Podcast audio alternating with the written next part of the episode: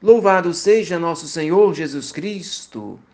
Com a graça de Deus, estamos encerrando mais um dia e queremos agradecer a Deus, nosso Senhor, por nos ter conservado até o momento e pela Virgem Maria nos ter protegido.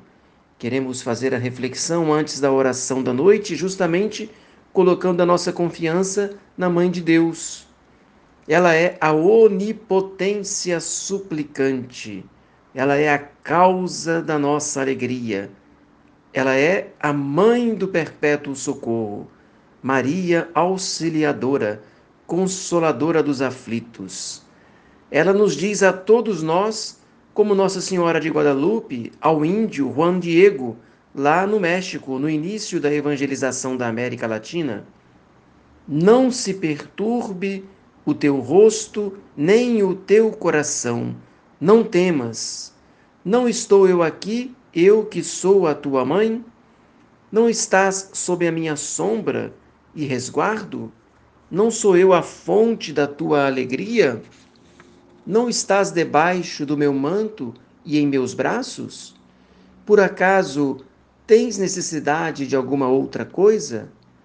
Nada te aflija ou te perturbe. Então, como podemos continuar preocupados, angustiados depois de recorrer a Maria Santíssima? Ela será nossa boa mãe, que nos, que nos ajudará em nossas adversidades. Na verdade, tudo o que consideramos até o momento, será que duvidamos? Será que duvidamos também da proteção de Maria? É muito importante lembrar aquela passagem de São Tiago, capítulo 5, versículo 13, quando ele fala que se alguém está triste, ore, reze, cante. São Tiago, então, ele diz que a oração é um remédio para a tristeza e para a depressão. Por que não a experimentamos? Por que não fazemos um teste durante uma semana inteira? Recolhendo-nos diariamente em oração por 15 minutos no quarto ou numa igreja. Não custaria nada reservarmos um momentinho para ficarmos a sós com Deus, em intimidade com Ele. E também na igreja, quando a gente for é, em alguma cidade, passando pela igreja matriz, entrar lá dentro, fazer uma visita ao Santíssimo, ficar ali alguns minutos em silêncio contemplando Jesus. Com certeza vai ser um momento de intimidade em que a alma encontrará refrigério, consolo e também força necessária para os combates da vida. Ninguém está livre da depressão, da tristeza, das provações, muitas vezes angustiantes, nós ficamos sim, com certeza, um tanto perturbados quando vemos a nossa fraqueza. Mas olhando para a força de Deus, a gente pode falar com São Paulo, né? Tudo posso naquele que me fortalece.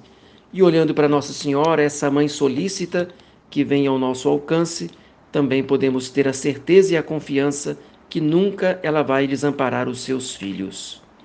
Claro que é preciso que haja uma resposta também da nossa parte. Muitas vezes é triste considerar que tantas pessoas viram as costas para Deus e não têm o hábito de rezar, se esquecem completamente de Deus. Pior do que isso, se afastam dele. E vai ser o tema que vamos tratar daqui para frente, considerando a questão do filho pródigo que se afastou de Deus. De repente, você também precisa voltar para Deus e tornar-se um filho arrependido. Rezo com você a pequena oração da noite. Oremos. Visitai, Senhor, nós vos suplicamos. Visitai a nossa casa, a nossa família. Afastai dela todas as ciladas do inimigo, que nela habitem os vossos anjos para nos conservar em paz e que sempre vossa bênção nos proteja por Cristo nosso Senhor. Amém. Querida Mãe Virgem Maria, fazei que eu salve a minha alma. Maria, minha boa mãe, livrai-me nesta noite do pecado mortal.